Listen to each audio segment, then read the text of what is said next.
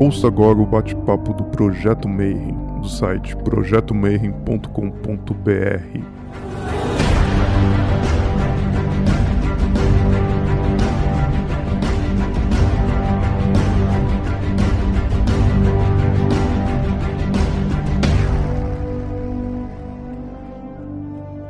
Bom dia para você que é de bom dia, boa noite para você que é da boa noite, boa tarde se você acabou de receber o sinal aí do YouTube, tem vídeo novo hoje, então não esquece, segue o canal, aperta no like, toca o sininho e todas essas paradas todas de YouTube aí.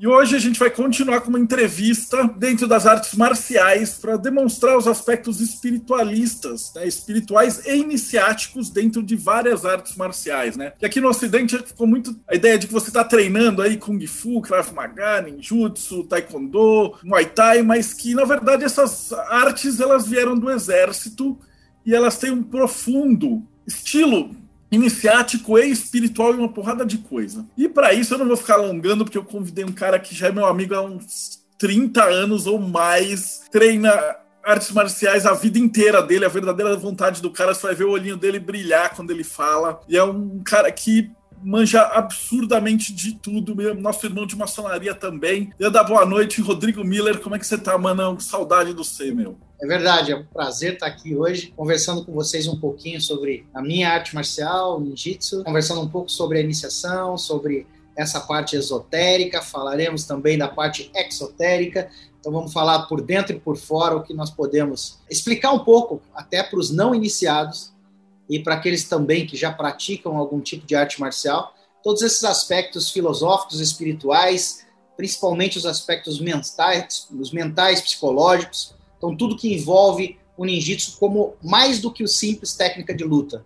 A gente vai poder aí tentar explicar um pouquinho do que a gente vem trilhando já nesses 41 anos de prática marcial. Ah, eu falo saudade porque ele estava lá nos Estados Unidos, agora ele é instrutor de tiro, mas eu vou tem tudo a ver com a verdadeira vontade dele. Então, antes da gente começar a entrevista, a primeira pergunta que a gente faz é qual que é a tua jornada, né? Assim, o que, que faz uma pessoa normal tá lá um belo dia andando na rua e de repente, 41 anos depois, o cara tá treinando a SWAT lá em Nevada, né? Como é que é essa jornada? Vamos falar um pouquinho a esse respeito, inclusive compreender um pouco o meu caminho desde o início e aonde cheguei e aonde continuo caminhando, né? Então hoje moro nos Estados Unidos, Orlando, Flórida. Estou no Brasil nesse momento com uma turnê brasileira que envolve a prática da minha profissão, que é de instrutor de tiro, mas mais do que isso, sou um instrutor tático, ou seja, eu ensino muito mais do que a simples arte de efetuar disparos usando uma arma de fogo seja com o objetivo de proteger a você ou sua família, ou na área que me é mais afeita, que é a área das operações especiais. Ou seja, treinar policiais e militares e agentes de segurança pública e privada no que se tem de melhor com relação a técnicas e táticas especiais, que é o conceito SWAT. Mas vamos começar falando um pouco dessa questão da jornada e onde comecei com tudo isso. Então, quando eu digo que eu tenho 41 anos de vida marcial, está muito relacionado, sim, a como comecei nisso tudo e foi com sete anos de idade, obviamente numa busca quando você é criança que não te pertence, né? Pertence do desejo dos seus pais de te colocar numa arte que te traga disciplina ou desenvolver o seu físico ou mesmo trazer a educação. E foi justamente isso. Eu nasci numa família que eu posso considerar como uma família excepcional que me trouxe as bases para as minhas crenças atuais Obviamente, você não passa a sua vida concordando com tudo, mas quando você tem uma boa família estruturada, ela te mostra opções e essas opções serão opções de escolha. E apesar de com sete anos você não ter muita opção, eles me levaram para um caminho que efetivamente eu gostei, que foi o início da prática marcial fazendo judô. Então a arte suave do judô no processo educacional, numa escola qual eu estudava, se chama Colégio Martins em Curitiba, no Paraná, me levou então a essa prática marcial inicial, que me trouxe, sim, nos primeiros anos, não só o início da disciplina, mas também o início da compreensão do que era uma arte marcial. Aquela época não tão tradicional, a gente precisa lembrar que o judô passa por muitos períodos, sejam os períodos competitivos, o judô antigo que, que eu fiz, que foi entre 79, 80 e 81, quer dizer, era o judô antigo ainda, apesar da verve competitiva, mas se treinava através da via educacional que o Jigoro Kano criou. Ou seja, ainda existia sim a necessidade e a competência de se transmitir, além do conhecimento marcial, o conhecimento educacional. E esse é o objetivo inicial do Jigoro Kano quando estabeleceu as bases da luta. É, há um hiato na minha vida de prática marcial entre esse período da infância e o início da adolescência, onde eu busquei por mudar várias vezes. O meu pai era funcionário do Banco do Brasil. Eu busquei outras atividades físicas e isso é um dado importante. A minha família seria considerada uma família fitness, né?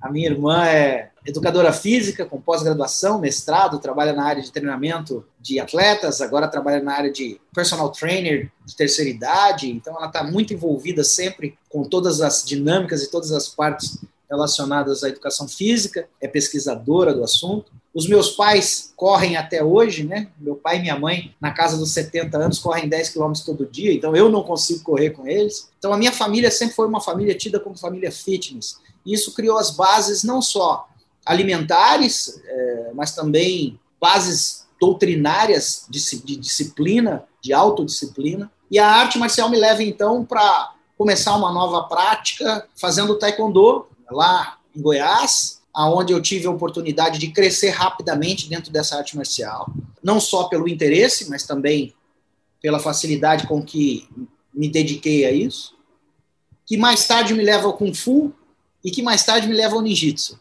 Então, essa foi um dado interessante, porque a mudança de cidades me fez buscar novos mestres quando você se agrega ou se apega a um determinado mestre que te ensina um caminho, muitas vezes você muda de cidade, ou muda de academia, ou muda de dojo, seja como for, e você às vezes não consegue se adaptar a esse novo mestre que chega da mesma arte marcial. E aí você talvez procure outros, né? Ou procure outras disciplinas.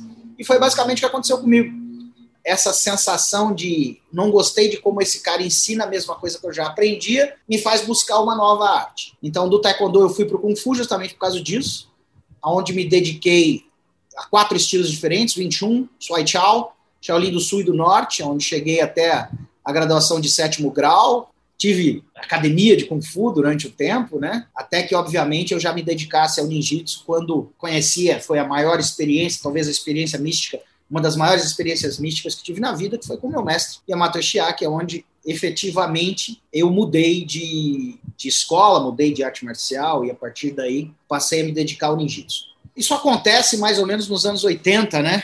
onde efetivamente não se sabia muito o que era ninjitsu, ou a era ninja, pelo menos a era do cinema, ela começa a, a partir de 1985, 86, 87. No Brasil, o boom do ninjitsu veio nos anos 90, principalmente pelas influências hollywoodianas. Né? O que a gente vê muito de arte marcial, assim como nos anos 70, eu escrevi um artigo para a revista Combat Sport, uma época, falando justamente sobre isso. Como o kickboxing chegaria para se sobrepor às outras lutas não tecnicamente, mas sim comercialmente. Então eu dizia que as coisas eram muito cíclicas. Nós tivemos a época do Kung Fu, que foi a época do Bruce Lee, aonde despontavam academias de Kung Fu em todo lugar, muitas não tão com raízes fortes no Kung Fu, né? Então foi uma época de muito Kung Fu fake. Nos anos 80, isso migra um pouco para para o ninjitsu, onde começa a aparecer também a mesma coisa. Na sequência, nos anos 90, vem o kickboxing com Jean-Claude Van Damme e os filmes dele, que faz com que academias de kickboxing aparecessem da noite para o dia.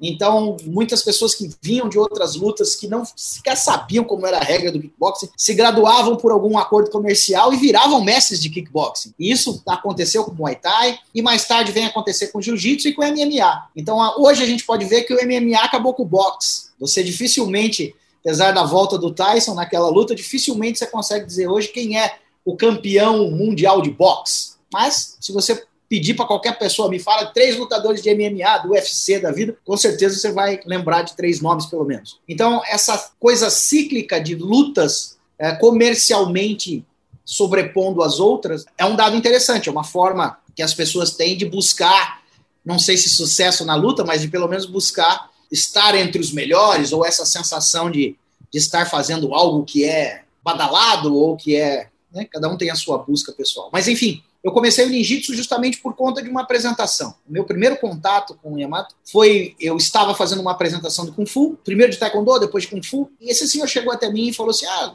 legal o que você está fazendo e tal, você gostaria de treinar?" E isso me me chamou bastante atenção e foi o que me levou a um treino privado com ele. E a partir daí eu comecei a treinar semanalmente E foram as coisas assim que me que foram experiências mestre-discípulo, né? Que você não consegue superar. Eu já tive essa experiência de transmitir conhecimento dessa forma. Tem pessoas que estão comigo até hoje. A gente diminui o volume de alunos, mas não diminui a qualidade, né? Então, a minha faixa preta, Simone Mogami Delgado, é hoje talvez a melhor representação que eu tenho de como o Shokumoryu pode ser compreendido por alguém. Ela escreveu um livro até, né? Lembrar do livro dela, é, que fala sobre Kunoi Shijitsu, que é a técnica das mulheres na arte marcial do ninjitsu. Então é importante lembrar esse trabalho. Tem outros, né? Tem faixa preta que me acompanha até hoje, Thiago Santoro, que apesar de não estar executando, né, não está com dojo aberto, mas continua ativo com a gente. E alunos que, né, o William Itirro, que ainda não se formou faixa preta, mas que tem um dojo em Cuiabá. E a gente vê, na verdade, que a arte marcial tradicional ela vem perdendo o seu espaço por conta, entre outras coisas, da dificuldade que é esse caminho, né? Porque o caminho do ninjitsu não é um caminho fácil. Me foi dito pelo meu próprio mestre que era um caminho para muito poucas pessoas e cada vez mais eu continuo compreendendo as palavras dele, que realmente. Então, o meu dojo nos Estados Unidos, se chama Yamabushi Dojo, permaneceu na Orange Blossom Trail por bastante tempo e eu fechei em 2019, antes da pandemia é, justamente porque eu precisava me dedicar mais à, à, parte específica do meu business relacionado à arma de fogo, a treinamento. Mas a minha experiência em ensinar para os americanos me trouxe muita informação de como a arte hoje não é absorvida, como a arte marcial tradicional não é absorvida por todos os povos da maneira como ela deve ser. Então eu sou um tradicionalista, né? A minha forma de ter aprendido no old way, digamos assim, no antigo caminho, me faz garantir que aquilo que eu aprendi precisa ser transmitido da mesma forma. Eu não tenho possibilidade alguma de alterar os conhecimentos ou as técnicas que me foram transmitidas. Não cabe a mim fazê-lo. Cabe a mim é, passar para o próximo discípulo da mesma forma que eu aprendi. Assim eu penso. E a gente vê muito diferente isso. Então, ensinar os americanos foi muito difícil, porque o americano ele não quer conhecer o nome em japonês, ele não quer saber a origem da técnica. Ele quer saber que eu vou pedir front kick. Então ele não está preocupado em chamar de Maigeri, nem está interessado em estudar. Isso foi muito interessante. Então o número de alunos do meu dojo se reduziu àqueles efetivos interessados em aprender, que está cada vez menor. Então eu tive a oportunidade de andar em outros dojos tradicionais para ver, moça, será que esse problema é só meu? E aí eu vi dojo de Aikido lá nos Estados Unidos com quatro pessoas. Então eu falei, ah não, tá ok, o problema não é só comigo. Então é um problema de geração, entendeu? Vou fazer um paralelo aqui, só para responder o Ed perguntando aqui pra gente, ó. Quão próximo do real é a imagem dos ninjas mostrados no cinema? Bom, eu diria que é tão próximo quanto, sei lá, um G.I. Joe é próximo de um soldado americano. É óbvio que Hollywood é fantasia e não, o ninja branco não mata o ninja preto, ou não, só um ninja bom pode matar um ninja mal. Não, isso tudo é bullshit, né? O Batman aprendeu ninjitsu na trilogia Nolan. Yeah, Snake Eyes, quer dizer, bullshit, né? Tem aquilo de clãs assassinos ou é ficção? Sim, é óbvio. Ninjitsu foi usado para matar, assim como todas as artes marciais. Então, a gente vai falar sobre esse conceito durante o transcorrer do, do caminho. A gente vai falar sobre esse conceito moral do ninjitsu, porque muitos autores, isso a culpa é dos autores americanos, né? Quando eles criam um nêmesis, né? Um antagonismo. Então ele pega o samurai como uma figura idealizada e vai lá e faz o counterpart dele, coloca o ninja como o cara que vai é, lutar contra o samurai dos ideais do Bushido. E isso tudo é mentira. Existiram samurais ninja, existiram ninjas samurais. Sim, é óbvio, ok? Então, esse código de conduta, eu acho que a gente precisa ressaltar nesse momento quão importante é Sun Tzu e a arte da guerra quando a gente fala sobre ninjitsu. Porque o ninjitsu sempre foi usado como técnica física, que é muito mais do que socar, chutar e usar uma espada e jogar estrelinhas, né? Como técnica física num subterfúgio de espionagem. Então, quando os chineses se baseiam inicialmente no capítulo 13 da Arte da Guerra e falam sobre a aplicação de espiões em toda a sua técnica e tática de guerra, é óbvio quando isso chega ao Japão e efetivamente o ninjitsu nasce, porque não existe ninjitsu chinês, não existe ninjitsu tailandês. Ninjitsu é uma criação japonesa e sempre vai ser. Então, quando alguém fala que criou um estilo de ninjitsu moderno ou que diz que o ninjitsu dele é americano, para mim isso não funciona. Ele pode chamar de qualquer outra coisa. Ele pode chamar de nindo, como o falecido, recém-falecido Carlos Febres um porto-riquenho que eu tive o prazer de conhecer lá em Orlando. Nos anos 80 criou o Nindoryu, ou seja, ele criou a arte dele a partir das observações e das técnicas que ele treinou contra as pessoas. Ok? Então, quando você fala sobre ninjitsu, obrigatoriamente você está falando sobre ninjitsu japonês. Não existe outro ninjitsu.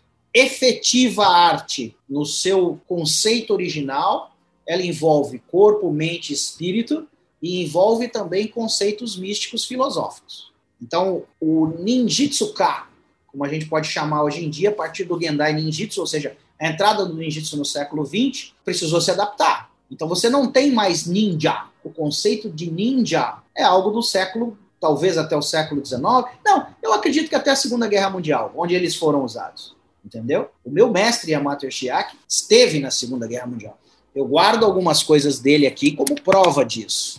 Então eu acho que esse é o dado importante, preservar as raízes de uma mais do que uma luta, né? É uma prática marcial, mais do que uma prática marcial, é uma filosofia, uma forma de se buscar a iluminação, eu diria, mas muito desse conhecimento já se perdeu. Então, assim como o conhecimento, e eu abro esse paralelo com a maçonaria, né? assim como muito dos nossos conhecimentos maçônicos se foram, principalmente com essas lojas McDonald's agora, onde o rito é cada vez diminui em detrimento ao horário da sessão, né? Infelizmente, hoje a gente vê isso com muita clareza. Existem muitas pessoas que iniciam uma arte marcial com alguns objetivos claros, né? Então nós passamos pela fase é, ninja bom, ninja mal, American Ninja, Enter the Ninja e todas essas coisas, o mestre coisa do gênero dos anos 80. Eu passei pela fase Jiraiya, que eu recebia as pessoas no dojo querendo ser o Jiraiya, né? O incrível ninja, quer dizer, aquele pessoal que ama esses seriados japoneses. Passamos ainda com a fase Naruto, que é o garoto ou o adolescente ou mesmo adulto que chega lá querendo ser o Naruto e ele acha que ele vai fazer o jitsu da água e vai desaparecer, entendeu? Vai sair voando, ou seja, vai virar um copo d'água, ou sei lá que diabo ele acha que é aquilo, entendeu? Então a influência seja do anime, seja do, do, do, mangá, não é benéfica, porque não, lhe, não te traz um discípulo preparado para nada, mas também não é maléfica a partir do momento que você diz a ele que, tudo aquilo que ele está vendo é fantasia e que, obviamente, ele não vai desaparecer na aula número 2. Eu, eu, vou até brincar, falar assim: ah, não, você vai ter que comprar o meu, o meu curso online de como desaparecer usando o Jitsu do Naruto, né? Que infelizmente é para esse tipo de coisa que eles criam esses cursos, né? Nos anos 80 se vendia curso de ninjitsu em fita VHS. Hoje, com certeza, se alguém fuçar na internet, vai achar alguma coisa online. Vire um ninja em 10 lições. Ok, então vamos começar então do começo. Certo. O que, que é o ninjitsu? Como é que ele surge? Bom, o ninjitsu surge a partir da influência de técnicas chinesas num estado guerreiro japonês, em que pessoas especiais passam a utilizar-se de técnicas especiais para vencer a guerra e para espionar. Então, nós falamos um pouquinho sobre isso no meu livro, que se chama Ninjitsu Kage Bugen no Maki, Ninjitsu Arte da Guerra das Sombras, que está esgotado já há bastante tempo, mas com certeza nós vamos pensar esse ano de 2021 sobre essas reedições. Então a gente explica aqui, por exemplo, basicamente eu monto uma sequência histórica do ninjitsu, onde eu falo desde o surgimento no primeiro período, então a gente tem isso aí no período Heian, então a gente está lá falando sobre 794 depois de Cristo, entendeu? Onde essa talvez seja as partes mais místicas do ninjitsu, porque ele recebe, ele bebe da técnica chinesa, não só das influências taoístas, mas também das técnicas, até alguns estilos das técnicas físicas. Você, quando vai analisar tecnicamente alguns estilos de ninjitsu, você consegue ver influência chinesa em determinadas técnicas até hoje, nos estilos que ainda existem, que ainda estão vivos. Mas basicamente é isso. E daí, durante o período Sengoku Jidai, que é o período das guerras feudais japonesas, o ápice da utilização do ninjitsu. E o ninjitsu, basicamente, ele está dividido aí, então, entre as técnicas físicas, armadas e desarmadas, no caso do Shokumori Ninjitsu, ele se divide em Shinobi Taijitsu e Juhakei Bugei, ou seja, a parte específica de técnica desarmada, a parte específica de 18 armas tradicionais japonesas. E a partir daí, isso é o que se apresenta para a maior parte dos ninja da época. Você tem aí uma escala hierárquica que é vai do, do cara mais low class, né, até o Jonin, que seria o cara mais é, qualificado daquela família, né? Eu não gosto do termo clã, eu acho o termo clã escocês demais para isso. eu prefiro nomeá-la como estilos ou famílias, porque muito do ninjitsu ficou vinculado a regiões também, a aldeias. A gente vê muito isso no que se chama de Igaryu, que é as escolas da região de Iga. Então, basicamente, esse período, o ninjitsu sim é utilizado como um way of life. As pessoas viviam disso. Então, se pagavam é, pessoas para espionar outras. Então, existia efetivamente grupos empregados por senhores feudais que viajavam de um ponto ao outro para fazer levantamento de informações. Então, muito do ninjitsu, na verdade, é aquele executado sem uniforme algum, quer dizer, não veste a capa do super-homem para sair voando. Ele efetivamente é utilizado por pessoas disfarçadas, por aqueles caras que estavam indo de um ponto ao outro do Japão levantando essas informações. Só um paralelozinho aqui também novamente, o ninjitsu sempre me impressionou pela variedade de armas portáteis silenciosas, o aluno é treinado em todas, ou é ficção do cinema? Não, não é ficção do cinema. Então, como eu estava dizendo, o ninjitsu se divide, o Shokumori ninjitsu se divide em Shinobi Taijitsu, técnica desarmada, e Juhake Bugei, que são 18 armas. Então, nós começamos por uma arma muito simples, ou também muito mortal, que se chama Marikusari, que é uma corrente com peso de metal em cada ponta, ok? E vamos até a espada japonesa. Ah, Sarabatana, Suriken, isso existe? Sim, isso existe, faz parte do arcabouço de técnicas, né? Então, sim, a cada nível que o aluno vai progredindo, ele vai aprendendo essas técnicas e vai, obviamente, executando as formas. Não são catás, né? Ele vai executando os exercícios dois a dois, de forma a compreender aquela arma para poder depois se submeter a um exame de graduação. E sim, ele tem que mostrar proficiência naquilo. E a, quanto mais ele avança no caminho, mais dentro do Shokumori Ninjitsu lhe é ensinado técnicas que vão mais do que simplesmente as técnicas exotéricas, sim as técnicas esotéricas, aquelas que influenciam ou que têm a, a influência das disciplinas de iniciação filosófica e até mágica do ninja. Então, quando a gente fala sobre In Yo, a gente está falando sobre o lado negro e o lado branco do ninjitsu, na verdade, lado de luz e lado escuro, e é óbvio que você está fazendo uma analogia ao universo e ao equilíbrio de forças, ok? Então, quando se fala sobre Mikyo e a tradição esotérica mística de, de secreta de transmissão, é muito mais do que fazer um simples sinal de mão. E isso ficou muito famoso nos filmes, quer dizer, o cara vai lá e, e fica lá em algumas escolas sem saber o que ele está fazendo. Então, um mantra e um mudra, eles têm sim uma, uma necessidade de, né, de existência ali. Para você iniciar alguma coisa, talvez você precise de um mantra. Em algumas escolas filosóficas ou, ou, ou herméticas, você tem ali coisas a serem recitadas, né, palavras a serem recitadas, e muito do que nós vemos no ninjitsu está relacionado ao poder mental está relacionado à forma como você espera que o seu físico responda a uma ação mental que você quer. Então, o equilíbrio de forças com o universo tem muito de xamânico nisso, até por conta da influência dos Yamaguchi, a gente vê muito isso no Shugendo, que é você superar, então, o, o ato de superar, passar sobre brasas, uma fogueira pegando fogo. Então, tem muito a ver com o seu condicionamento mental, com o que você faz e como você pode direcionar isso. E uma das formas de direcionar, é óbvio, é através da execução de mantras e mudras. Então, isso é interessante porque muito desse ninjitsu já se perdeu no tempo. Eu vi escolas e vi professores que não podem transmitir isso simplesmente porque não tiveram contato com isso. Então você não consegue transmitir a um aluno aquilo que você não aprendeu. Aconteceu muitas vezes na minha própria escola, de faixas pretas que não transmitiam, hoje não estão mais conosco, que não transmitiam a técnica corretamente porque nunca tinham treinado sério. E aí você infelizmente tem esse problema, que é a quebra da técnica tradicional. Então, muitas vezes, quando o cara fala, não, eu, essa é a minha versão de determinada técnica, é porque talvez ele não tenha estudado ela corretamente. E aí ele passa, então, a fazer do jeito que ele acha que é, e não do jeito que foi construído. E assim, da mesma forma, também na parte esotérica do ninjitsu. Como disciplina e filosofia, a gente começa a ensinar para o aluno justamente o que talvez seja o mais simples, mas também seja o mais difícil, que é a autocompreensão. Então, como respirar corretamente, como estar ligado a tudo que está ao seu redor. E por isso, talvez o ninjitsu tenha tantas atividades outdoor, né? que a gente chama de gachu, que são os eventos em que efetivamente o treino que não pode ser feito dentro do dojo é realizado, que vai desde a parte de subir a árvore até a parte de natação, de como combater dentro da água, ou como criar utensílios para poder melhorar essa performance do ninja. E muitas dessas coisas vieram nesse livro aqui, que é o Banzen Shukai. Então, o Banzen Shukai é um, um livro que mostra não só coisas físicas, mas também fala do esoterismo ninja. Então, também fala de ciclo de construção e de desconstrução, fala sobre os elementos da Terra, fala sobre tudo isso, porque é efetivamente uma forma de mostrar como as energias funcionam no, no, mundo, né? E como esse contato com o mundo e com o universo vai influenciar diretamente a época, o guerreiro ninja, e hoje o praticante de ninjitsu. A gente chama isso de ninjitsuka, a pessoa que está treinando ninjitsu.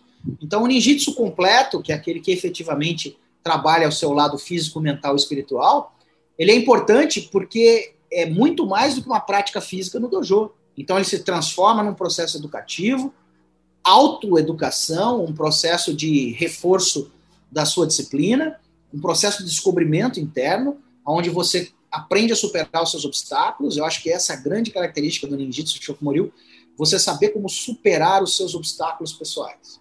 E o ninjitsu tem essa capacidade de fazer com que você melhore no seu dia a dia, porque as bases que te passam mostram que você é capaz de superar tudo. Eu acho que isso é um dado interessante. E aí no Japão, quando chega a arma de fogo, como é que esses ninjas que estavam treinando com armas normais, como é que eles se adaptam?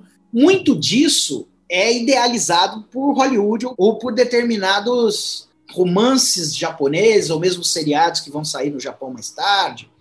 Então, nós temos, é óbvio, que muitos desses caras, assim como os próprios samurai também, se utilizaram da arma de fogo, mas ela chega através dos portugueses, basicamente. Mas eu gosto de deixar muito claro que a minha, o meu lado versado das armas de fogo não tem nada a ver com o meu ninjitsu. Senão as pessoas vão pensar que o Shokumoryu ensina a usar R15.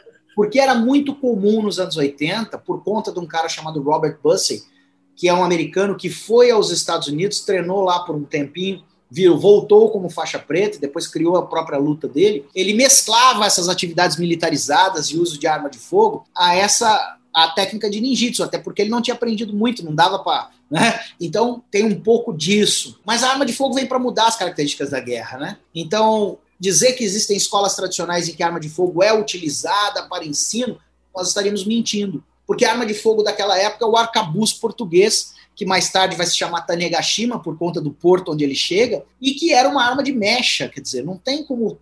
Algumas pessoas ainda treinam isso no Japão como um budô, como uma forma de respeito a essa técnica antiga. Mas é impossível você fazer uma técnica de ninjitsu usando arma de fogo e dizer que isso é um ninjitsu tradicional. Não vai colar.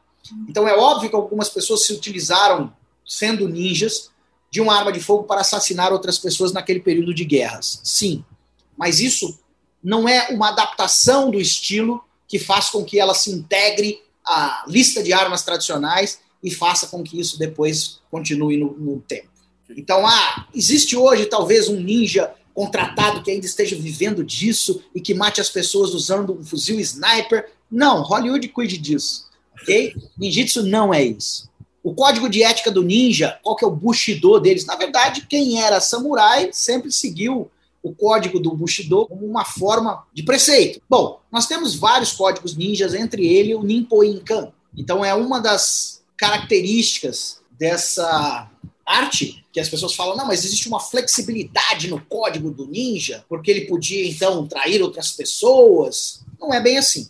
Um dos códigos, é, um dos preceitos que a gente tem, base do Igaryu, é, foi escrito por um cara chamado Momoshi Sandayu. O Sandayu Momoshi era um dos grandes jonin desse período de guerras, ok? E ele diz um negócio muito bonito, a qual o meu mestre não falou tão diferente assim. O ninjitsu não é para os seus próprios interesses e desejos ele é para a defesa do seu país, do seu senhor e para quando não existir outro recurso. Quando você estiver diante de um perigo físico, se você usá-lo para saciar seus próprios desejos, você destruirá a essência original encontrada na arte da mão vazia, no estilo de Iga, de Kotoryu Kopojitsu. Então, Kotoryu Kopojitsu é a escola que ele ensinava. Então, ele deixa bem claro nesse pergaminho, né, é um código moral, mostrando claramente que aquilo que você usa para o seu próprio interesse pessoal está muito abaixo do que você deve fazer, que é a melhora do seu país, a melhor a luta pelos seus, não pelos seus desejos pessoais, mas sim pelas suas crenças como grupo, como país, como é, grupo familiar ou coisa do gênero. Então essa ética leva muito em claro isso. Tudo que o ninjitsu te dá, se você não for, não for bem utilizado, ele te toma. Esse é um dado interessante. O ninjitsu ele é aplicado no dia a dia, ele não é só fui ao dojo, fiz 100 abdominais, voltei para casa.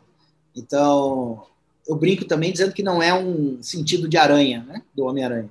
Mas sim, quando você começa a fazer ninjitsu, a sua percepção se abre até para o perigo e sim, você acaba estando mais alerta para as coisas que acontecem ao seu redor. E isso é benéfico para você, principalmente quando você vive num país ou num estado onde a violência é um pouco maior. Então, você sim pode se beneficiar do ninjitsu também dessa forma física. Mas quando você passa a usar suas habilidades para atender os seus desejos pessoais, você sai um pouco do ninjitsu focado no light, na luz, no, e passa aí para o lado negro do ninjitsu, digamos assim, sem evocar Darth Vader aqui, mas basicamente é isso, né? Você deixa então de usar o ninjitsu pelos altos, as altas qualidades e os altos fundamentos e passa a, a utilizá-lo para o seu desejo pessoal. E tudo feito só para o seu desejo pessoal, focado no egoísmo da pessoa, obviamente vai lhe trazer mais problemas do que benefícios. Quantos estilos diferentes tem? Hoje em dia, se a gente for falar sobre ninjitsu tradicional, cada vez menos a gente consegue falar a respeito disso. Então, talvez a maior escola ocidental, sem dúvida, é o que se chamava antes antiga Bujinkan, hoje é Bujinkan Budo Taijitsu, modificou-se bastante. É representado pelo Masaki Hatsumi, já passou o bastão e dividiu os seus nove estilos entre nove dos seus principais alunos. Então, basicamente, quem é o. Ele está vivo ainda, então não vou falar quem era, pelo contrário. Ele tem extensa contribuição, não só ao ninjitsu, mas à arte marcial japonesa de uma forma geral. Porque o que ele ensina é tão mesclado de diversas técnicas que ele deu um nome novo a essa luta. Então ela é chamada de Bujinkan Budo Taijitsu. Ela não é mais só ninjitsu.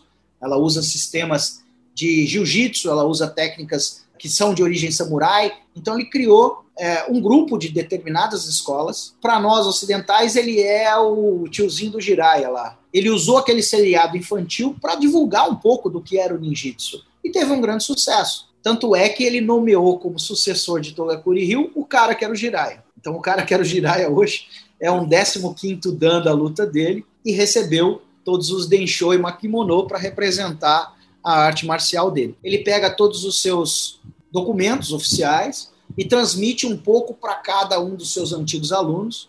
Não acredito que ele esteja prevendo morte, ele já está bem velhinho mesmo, mas até então é, não se sabe muito se ele tem algum problema físico ou não, mas acredito que ele está fazendo isso embasado em algum conhecimento do que ele pretende para o progresso da luta dele, né? a decisão dele foi fragmentar aquilo que havia sido reunido com ele. Nós temos na counterpart um primo dele, se chama Shoto Tanemura, que fundou a Genbukan, quando existe um rompimento entre eles em 1984. Então isso se chama hoje em dia a linha de Iga, basicamente, Igaryu Ninjitsu. Existem outros mestres que se autodenominam Igaryu. Uh, existem mestres que se denominam Kogaryu. A minha escola é uma escola familiar, então nós não temos dojos abertos, isso é muito comum em, em lutas antigas, quer dizer, hoje, por exemplo, se você pergunta sobre o dojo do Shidoshi Rodrigo Miller, ele está fechado nesse momento. E, e, eu acho que eu fechei na hora certa, porque se tivesse pego a pandemia aí, teria sido muito pior. Muitos professores de arte marcial hoje passam por problemas sérios de business, de, de financiamento, por conta dessa loucura toda aí. Então a gente não sabe o que isso vai mudar, o que isso vai virar. Nós temos aí uma linha de Junichi Kawakami, que é um cara que é representante do Museu Ninja de Iga, em que ele ensina o ninjitsu tradicional. Existe muito ninjitsu espalhado pelo mundo que tinha origens na escola do Hatsumi, mas as pessoas saíram e tal. Existem alguns estilos criados por pessoas ocidentais, e aí eles, cada um é seu representante. Existe muita fração de escolas que eram chamadas de antigas e que hoje estão fracionadas por professores que brigaram ou decidiram mudar de linha. Então, o perfil hoje do ninjitsu ele está pulverizado, é difícil encontrar é, uma academia hoje que tenha efetiva função de ensinar o ninjitsu como ele era ensinado até o século XX. Eu acredito que cada vez menos. Não é o tipo de arte marcial fácil de transmitir, não é o tipo de arte marcial fácil de aprender. Eu não vejo uma motivação nas pessoas na busca de arte marcial tradicional. Então, hoje as pessoas estão buscando muito mais a medalhinha ou a possibilidade de alçar carreira em lutas esportivas que deem mais retorno financeiro. Então, as pessoas estão muito, cada vez. Eu acho que isso deve estar acontecendo também em outras lutas tradicionais. Eu tenho conversado com alguns professores de karatê tradicional ou de kung fu, que eles sim, aikido, que eles sentem o mesmo problema. E basicamente isso. Eu acho que hoje, para você encontrou uma academia de ninjitsu, saber um pouco sobre qual é a origem dessa escola ou qual a origem do professor, veja se ele tem documentos, principalmente se ele tem documentos fixados na parede que mostram efetivamente que ele formado ou que ele se graduou de alguma coisa, converse um pouco e o principal, faça uma aula. Fazer uma aula com um professor eu acho que é o mais importante, para ver se você gosta efetivamente, se você tem empatia com aquilo que ele está disposto a transmitir. Eu acho que isso é uma das coisas mais importantes. E no ninjitsu tradicional você tem muito da, da parte iniciática também, né? Eu lembro que a gente estava conversando muito tempo atrás que você teve que ir para o Japão para fazer o teste. E... É, na verdade eu precisava Foi. ir ao Japão para fazer um próximo teste. Eu estou parado no quarto dan justamente por causa disso. Então meu próximo passo é ir ao Japão. E é algo interessante porque eu ainda não consegui. Então a minha hierarquia marcial está parada no quarto dan. Entendeu? E é interessante porque, como luta tradicional, é, não tem outra opção. Então eu não tenho como dizer, ah, não, quebra essa para mim, poxa, eu sou representante brasileiro, me dá uma, uma. Não, enquanto eu não estiver lá, eu continuo no quarto dano. Então não importa quanto tempo você tem de luta, existem coisas que são iniciáticas e que precisam ser feitas corretamente. E sem isso, não há como continuar no caminho. Então é mais ou menos como um compostela para algumas pessoas, né? Se você não, não fizer o, o seu caminho da fé, digamos assim. Então existem sim algumas provas pelas quais a gente precisa passar. Já passei por muitas outras, inclusive. Nós somos talvez uma das únicas escolas em que basicamente para você fazer, se habilitar a fazer um teste de faixa preta, você tem basicamente um TCC a ser escrito, né? Então tem um, um trabalho de final de curso, digamos assim, para ser apresentado. E cada faixa preta ele precisa discorrer sobre um tema, então precisa se aprofundar, inclusive nesse tema, para que efetivamente ele se mostre capacitado aí para o próximo grau, para o próximo passo. E é interessante que muitos desses conhecimentos esotéricos não necessariamente são transmitidos na sequência hierárquica pós-preta. Então, quando o mestre identifica que o discípulo tem essa pretensão, ou que também tem essa capacidade de compreensão, ele começa aos poucos ensinando. Eu acho que isso é interessante. Porque não é todo mundo que está preparado para esse lado. Eu tenho pessoas que se formaram faixa preta comigo e nunca viram nada desse lado iniciático esotérico, simplesmente porque não procuraram e também porque não tinham essa disponibilidade. Então, nós transmitimos aquilo que o discípulo está preparado a receber e, se tem vontade de se preparar para mais, a gente vai para frente. Senão eu deixo ele confortavelmente posicionado para ir só até onde ele quiser. Até para não desgastar mais, ensinando algo que mais tarde, além de não compreendido, não será utilizado. Né? E a tua comparação dos teus anos de maçonaria, né? Você lembra que você, na época que a gente você ainda estava aqui no Brasil, era 14 grau, né? Do... Sou mais antigo que você, apesar de provavelmente você já ter é. me ultrapassado. Que semelhanças que você vê ah, eu sou, a, ali, eu as sou, ordens e o ninja. Eu sou do rito escocês antigo e aceito, fui iniciado nos anos 90. A gente consegue também ver muita diferença entre como se inicia hoje e como acontece hoje. Minhas últimas visitas, eu francamente, não vou dizer que eu fiquei decepcionado, mas eu fiquei assustado como, em nome da velocidade, se modificam rituais antigos e se a celeridade da, da sessão e o que nós chamávamos antigamente de sessão administrativa está cada mais virando a sessão de hoje em dia, né? As pessoas estão muito pouco preocupadas em realmente fazer uma prancha de qualidade, ou efetivamente discutir conhecimento ou aprender conhecimento maçônico. Traçando um paralelo com o ninjitsu, ambas são escolas iniciáticas, ambas são escolas de conhecimento, ambas exigem muito da busca pessoal de cada um. Então, não adianta você aguardar que o mestre lhe traga as informações. Então, se você não cavar fundo, obviamente elas não chegam até você. Então, esse paralelo é muito interessante. Ambas são escolas de estudo mesmo. Você tem. É difícil de encontrar material verdadeiro para ambas as coisas. A gente vê muito livro de maçonaria em livraria de rodoviária, e não, tô, não é pejorativo, tá? Em banca de revista, descubra o segredo da maçonaria, ou essas coisas feitas para vender livro, que não necessariamente representam uma verdade. Assim como a gente vê e via muita revista de ninjitsu do tipo Seja um Ninja, Ninja Magazine, faixa preta em quatro lições. Então isso também aconteceu com o ninjitsu. Os dois tinham a pretensão de de, de conquistar o mundo, ele, Pink e cérebro, talvez, né? Então tem muita gente que vai para a maçonaria achando que vai ficar rico, ou vai para a maçonaria achando que vai dominar o mundo, e que provavelmente vai ser um membro dos Illuminati.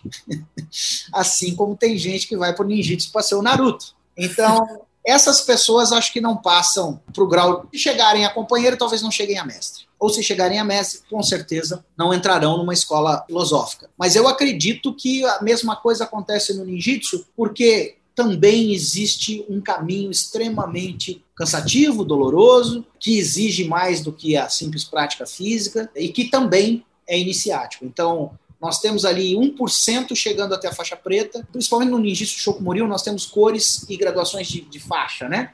Então, nós temos 20 estágios. Enquanto normalmente uma luta tem no máximo 10 colorações, né, de 10 estágios da branca preta, no nosso caso são 20. Então, são cores que se interligam com graus da faixa. Isso acaba, então, criando uma necessidade de treinamento constante e de passar por provas cada vez mais difíceis. Então, o exame feito na vermelha é muito mais difícil do que o exame feito na branca, mesmo com as técnicas básicas. Então, você vai exigir de um cara de faixa vermelha que ele execute uma técnica básica muito melhor do que aquele que a executa quando é faixa branca. E da mesma forma, teoricamente, na maçonaria, nós teríamos alguém produzindo uma prancha, produzindo um trabalho maçônico de um sobre colunas que deveria ser muito mais profundo do que um aprendiz nos, nos mostra. E infelizmente hoje talvez a gente não veja isso com frequência. Eu já tive que parar a leitura de um trabalho que eu estava apresentando, porque ele estava muito longo para a sessão, então eles queriam um resumo, na verdade. Ninguém queria compreender muito o que estava sendo dito ali. Mas, enfim, a gente vê isso em todas as organizações, né? Tem praticante de ninjitsu que é o caminho fácil, que quer chegar à faixa preta só pelo simples ego de dizer eu sou faixa preta disso ou daquilo? Tem. Assim como tem pessoas que duraram muito tempo numa mesma faixa, porque na verdade querem compreender a arte sobre outras maneiras, né? Eu tive um aluno americano que, que foi muito próximo a mim, que eu tentava marcar o exame dele, e ele falava assim: "Não, agora não, não estou preparado".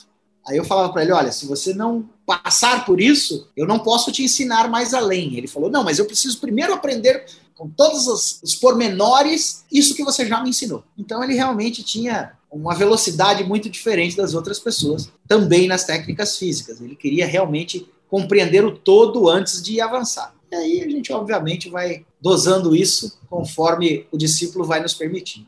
Agora, assim, talvez seja uma resolução do nosso tempo, né? Porque acho que tudo depois dos anos 2000, o pessoal tá, quer tudo fast food. Na é. magia, no hermetismo, a gente percebe a mesma coisa, tudo rápido, aí não consegue fazer nada direito. É uma coisa Exato. estranha, né? Então... Esse é o popular pato, né? O pato nada, voa e anda, mas não faz nenhuma das três coisas direito. Eu sei que você separou uns livros para mostrar. O que a gente tem de bibliografia sobre ninjitsu é óbvio que é raro e está cada vez mais raro. Até porque hoje acabou o papel, né? As pessoas hoje têm muito mais para aquele negócio de Kindle. Eu sempre cito a minha faixa preta, a, a, Simone Mogami, porque ela efetivamente ela adora o Kindle. Tudo nela tem que ser digital e eu sou o contrário, eu adoro o papel. Então a minha biblioteca continua grande e cada vez maior ou menor, porque a gente está cada vez mais difícil achar o papel. Então acho que a minha primeira indicação, se tudo der certo ano que vem, teremos então a republicação de Ninjitsu Kagebugei no Maki, Ninjitsu A Arte da Guerra das Sombras. Então esse é um livro onde eu explico as bases do Ninjitsu Shokumoryu. Vou aproveitar e pegar aqui o dela. Então o livro dela é Kunoishi Ona Ninja, Então, é, Konoichi, a mulher ninja, ela fala sobre os aspectos femininos do ninjitsu, ou seja, como o ninjitsu era treinado e usado pelas mulheres. Um trabalho excepcional e ímpar, porque você não vai ver esse trabalho em outros países do mundo. Muito pouco se escreve sobre Kunoichi Jitsu justamente pela falta de conhecimento. É um mergulho efetivamente na visão feminina da arte marcial. Eu recomendo esse livro para todo mundo. Esse é o Banzen Shukai, é um texto clássico escrito em linguagem antiga japonesa, mesclada com algumas coisas uh, em chinês, obviamente. Você só vai encontrar isso em inglês. Um trabalho excepcional feito pelo Anthony Cummins, que tem é um pesquisador britânico que, que tem um trabalho excepcional na investigação das artes marciais japonesas, inclusive do ninjitsu. Então eu tenho acompanhado. Ele é um cara meio polêmico, porque ele tem uma teoria de que o ninjitsu já morreu e que não existe mais em lugar nenhum do mundo, por conta das características históricas do ninjitsu. Então a gente tem aqui não só a utilização de códigos secretos do ninjitsu, então é muito interessante, porque quando a gente vê sobre isso, você lembra do manual do escoteiro mirim, manual do espião, que fazia aqueles códigos bem infantilzinhos assim? Então não deixa de ser. Quando você olha um código do século XVII, do século XVI, não necessariamente ele é um código tão rebuscado, né? Muitas vezes ele é um código muito simples, mas se você não tem a chave, você não consegue quebrá-lo. Então isso é muito interessante do ninja. Ele vai sempre pelo lado mais fácil, mais simples, que te deu uma resolução nas coisas com mais velocidade nesse sentido. Isso aqui é um trabalho do século XIX e ele fala justamente sobre o lado esotérico do ninjitsu, tá? Que é escrito por Doshi Shigetsu. Então vai do senjitsu ao ninjitsu. Senjitsu to ninjitsu. Ele fala sobre a parte do ascetismo, que tem muito a ver com o que nós chamamos de shugendo, que são os monges ascetas, também conhecidos como Yamabushi. Então, são aqueles monges da montanha. E a vinculação do ninjitsu com os Yamabushi é justamente nessas disciplinas mais de domínio mental sobre o corpo físico. Então, esse é um dos testes pelos quais eu preciso passar, né? E, entre outras coisas, é estar pendurado por uma corda pelos pés numa montanha. Então, atravessar uma fogueira com brasas incandescentes, ou meditar numa cachoeira gelada, até quase a hipotermia. Então, todas essas questões de vencer barreiras físicas estão muito relacionadas, a, até uma certa forma xamânica, de como o ninja antigo entendia o universo e a natureza ao seu redor. Então, muito do, do que se chama de magia do ninjitsu vai ter um pouco de similaridade com questões druídicas quando você observa a forma como eles enxergam a natureza e a forma como o ninja é capaz de se ambientar, de se mesclar com a natureza. E é essa vantagem que ele tem. Ele precisa, como o mágico, criar uma ilusão aqui para fazer surgir algo aqui. Então, basicamente, as técnicas estão relacionadas a como você enxerga o seu meio ambiente e como você consegue se mesclar a ele para iludir alguém. E essas técnicas elas estão cada vez mais escassas, né? Porque o cara ainda Sim. vai treinar em academia. Sim. Então a pergunta do Jonatas, que ele fala assim: como é que você enxerga mesmo essa relação da morte do ninjutsu? O fato das linhagens de ninja no Japão não, existirem mais? Então, eu acho que o cara principal que deixou isso já avisado após a Segunda Guerra Mundial, nos anos 60, foi Fujita Seiko, né? Que é esse livro aqui, que fala justamente sobre Dororon Saigo no Ninja e esse livro explica justamente esse, o porquê Kogaryu Ninja Ichidaiki, que é o trabalho em que ele deixa claro o porquê, entre outras coisas, que o ninjitsu morreria. Então ele já deixava isso avisado, né? Então quando você tem, por exemplo, um aluno nos Estados Unidos, ele estava brincando com outro antes da aula. E você sabe como criança levada é, né? E eles estavam brincando com bastões. E eles acertaram um ao outro com bastões. E aí eu fui lá, ralhei com eles e tal, não sei o quê. E um olho de um dos meninos ficou roxo, obviamente. E aí fui lá, pus gelo, avisei a mãe. E a mãe falou: Não, tudo bem, professor, tá tudo tranquilo. Outro dia o menino foi para a escola. E aí a escola ligou para a mãe perguntando se ele foi agredido em casa. E aí a mãe, obviamente, falou: Não, ele estava na luta e tal, não sei o quê. O representante da escola ligou no meu dojo. Eu tive que preencher um formulário para provar, eu tinha as fotos ainda bem, para provar que não havia sido agressão senão eu seria processado pelo estado da Flórida por isso. Então, como é que você quer ensinar arte marcial tradicional se qualquer momento em que um aluno machuca. Então, isso aqui é uma foto do Seiko Fujita fazendo um alongamento nos dedos. Então ele consegue pegar o dedo aqui, ó, e encostar o dedo aqui embaixo. Então como é que você consegue transmitir esse tipo de técnica sem uma lesão? Um pouco difícil. Então ele já dizia que morreria com ele todos os segredos, justamente pelo fato de não encontrar discípulos que estivessem em condições de obter esse conhecimento ou de treinar o suficiente para ter esse conhecimento. Não é muito diferente do que eu vejo. Cada vez mais nós temos menos. Então, essa relação da morte com ninjitsu, com o fato de linhagens de ninjas do Japão não existirem mais, é justamente porque o propósito inicial do ninjitsu já se esvaiu com as mudanças da guerra. Então, o ato de espionagem continua sendo necessário, sim, mas hoje é de uma forma mais tecnológica. A gente está vendo isso no, nesse ano de 2020 mais do que nunca. Quer dizer, hoje cedo o Google parou de funcionar por conta do ataque hacker que deve ter sido feito por algum estado e já tem toda essa preocupação de quem fez isso ou quem fez aquilo. Então, os novos ninja que espionam hoje são os hackers. Ou é alguém atrás de um teclado? De certa forma, é o mundo que nós temos hoje. Você vai vestir alguém de preto usando uma espada nas costas para invadir um local e roubar a fórmula da vacina do coronavírus. Não, entendeu? Então, sim, o ninjitsu como forma tradicional de espionagem e tudo mais, ele não vai ser mais aplicado como era antigamente. Mas e por isso ele precisa morrer? Não, ele não precisa morrer. Porque a gente tem técnicas hoje que nós podemos treinar com outro propósito.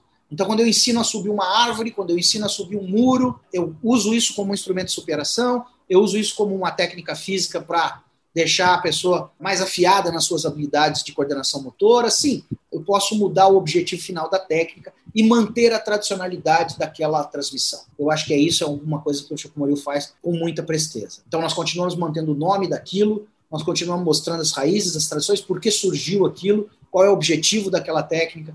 Eu acho que isso é o mais importante. E talvez torcer para registrar isso para deixar para o futuro, né? Porque mais uns 20, 30, 40 anos então, eu me sinto, eu tenho 48 anos, tá? Eu me sinto hoje tão agoniado como provavelmente o meu mestre se sentiu nos últimos 10 ou 20 anos da vida dele. Essa dificuldade em encontrar alguém que a gente possa transmitir tudo isso. Ninguém quer que uma arte tradicional morra, né? Quantas e quantas lutas marciais nós temos no mundo que já se foram, justamente pela falta de transmissão de conhecimento. Se a gente lembrar que no século XIX existiam mais de cento e poucos estilos de jiu-jitsu, e esses estilos morreram ou foram condensados em outros, ou por sua vez se transformaram no judô. Isso falando só em Japão, né? Imagina outros países, outras lutas, né? O próprio boxe, o quanto do boxe do século XIX não existe hoje na luta esportiva boxe que se vê, seja nas Olimpíadas, seja no boxe profissional americano. Então a nobre arte não é mais a mesma coisa. A mesma coisa acontece com a capoeira, quer dizer, vão morrendo os antigos mestres e muito dessa tradição que, no caso da capoeira, é até oral. É preciso produzir conhecimento para poder realmente transmitir essas coisas. Então, a luta que tinha na capoeira de navalha entre os dedos do pé, eu não vejo ninguém fazendo isso mais há muito tempo. Quem tem esse conhecimento hoje? O quanto isso já se perdeu? Então, acho que é um ponto realmente a ser levado em consideração. Produzir conhecimento é extremamente importante. Dá um jeito de registrar isso para a posteridade. Bom, eu queria também, a última coisa, pedir os links para o pessoal que ficou com curiosidade dos livros e tal. Aí você me fala os links e você que está assistindo no YouTube, não esquece, os links estão aqui na descrição do vídeo. Eu escrevi um texto a esse respeito que se chama Arte Marcial Tradicional Não Deve Morrer, para a revista Combat Sport, nos anos 90. Depois disso, não falei mais a respeito do assunto, pelo menos em publicações. No meu livro, não, eu não falo sobre isso. O meu livro se propõe justamente a explicar o ninjitsu da forma histórico-tradicional. É, é muito engraçado como passagem dessas artes tradicionais tem a ver demais com as escolas antigas de esoterismo, né? Onde o cara realmente tinha que sentar e estudar e tal. E o mundo tá ficando mais, mais frouxo, né? O pessoal tá com preguiça, todo mundo quer McDonald's, tudo. E a última pergunta de todas pra gente fechar: que conselho que você daria para um cara que tá chegando agora, seja numa arte marcial, seja num treino da vida ou numa ordem iniciática? Tenha sede. Tenha sede de conhecimento beba o quanto você puder da fonte. Então, busque verdadeiramente a resposta aos seus questionamentos.